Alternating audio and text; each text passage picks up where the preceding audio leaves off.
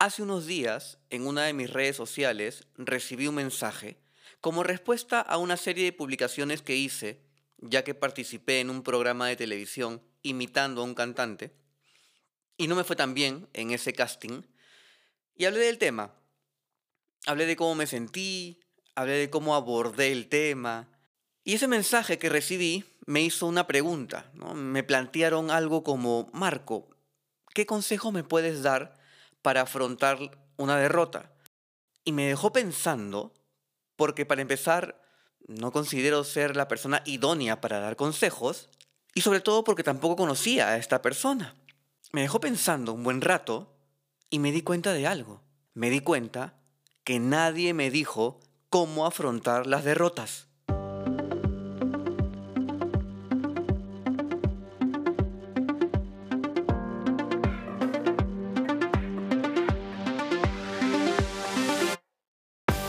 ¿En algún momento de tu vida te has detenido a pensar si las cosas pueden ser distintas? ¿Te has detenido a buscar nuevas opciones y ver la manera de recorrer nuevos caminos? ¿Qué tal si lo haces en este momento? Soy Marco Antonio Pareja y te doy la bienvenida a Nadie me dijo. Quiero decirte que hay muchas cosas que aún nadie te ha dicho y que si en algún momento las pensaste pero nada cambió, es tiempo de que las escuches de nuevo. A través de Nadie me dijo quiero compartir información que puede parecer muy cotidiana, pero que encontrarás de gran ayuda para darte cuenta de que aquello que crees no saber está muy cerca de ti. Muchas de las cosas que nadie me dijo, a ti tampoco te las dijeron. Nadie me dijo que podía ser feliz, nadie me dijo que todo pasa, nadie me dijo que nunca es tarde. Esto es, nadie me dijo. Antes que nada, quiero darles la más cordial y alegre bienvenida al primer episodio de Nadie me dijo. Este es el episodio de estreno. Así que les pido mucha comprensión porque la emoción me quiere embargar en esta grabación, que de hecho ya he intentado varias veces, y quiero que salga lo más orgánica posible. Tengo algunos puntos de los cuales quiero hablar y algunos puntos que he preparado para tratar en este episodio, pero realmente no estoy utilizando un guion de referencia o de apoyo. Así que este podcast va a ir madurando y va a ir creciendo en el transcurso del tiempo que vaya siendo emitido. Hoy voy a, hablar de lo que mencioné al inicio del episodio, que es nadie me dijo cómo afrontar las derrotas. Cuando yo recibo este mensaje por redes sociales, se me ocurrió responderle, pero de una manera un tanto estructurada para que mi idea principal llegue a ella. Primero, que una derrota no va a determinar quién eres.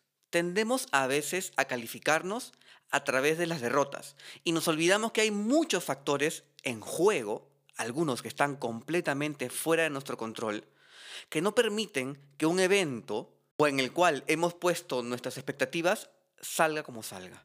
Entonces, a veces dudamos de nosotros por perder y tomamos la pérdida como algo negativo. Y aquí viene el segundo punto, que cada fracaso o cada derrota es realmente una gran oportunidad de aprendizaje y para reajustar estrategias.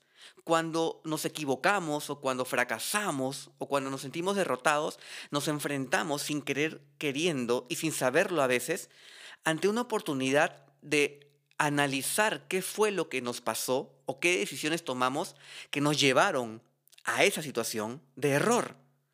Y podemos reformular y reestructurar estrategias. Es realmente una gran oportunidad de aprendizaje. El tercer punto es entender que la vida tiene opuestos, que hay dos caras de una misma moneda. De hecho, lo dice una de las leyes universales, que es la ley de la polaridad, los opuestos. Todo tiene un lado contrario arriba y abajo, izquierda y derecha, frío, calor. En este caso, a veces se gana y a veces se pierde. Pero mal hacemos, como indicaba en el punto inicial, juzgarnos o calificarnos a través de esa derrota. Y cuarto y último punto es también entender que cada día, la oportunidad que tenemos cada día de despertar y de relacionarnos con nosotros mismos y con el entorno es una gran oportunidad para seguir creciendo y desarrollándonos. El fracaso no nos limita, el fracaso debiese ser una gran motivación para redefinir nuestra estrategia, para redefinir nuestras acciones, para detenernos y analizar qué no estamos haciendo tan adecuadamente. Y lo último e importante que también quiero mencionarles es asumir las derrotas, aceptarlas, aceptarlas y agradecer por ellas.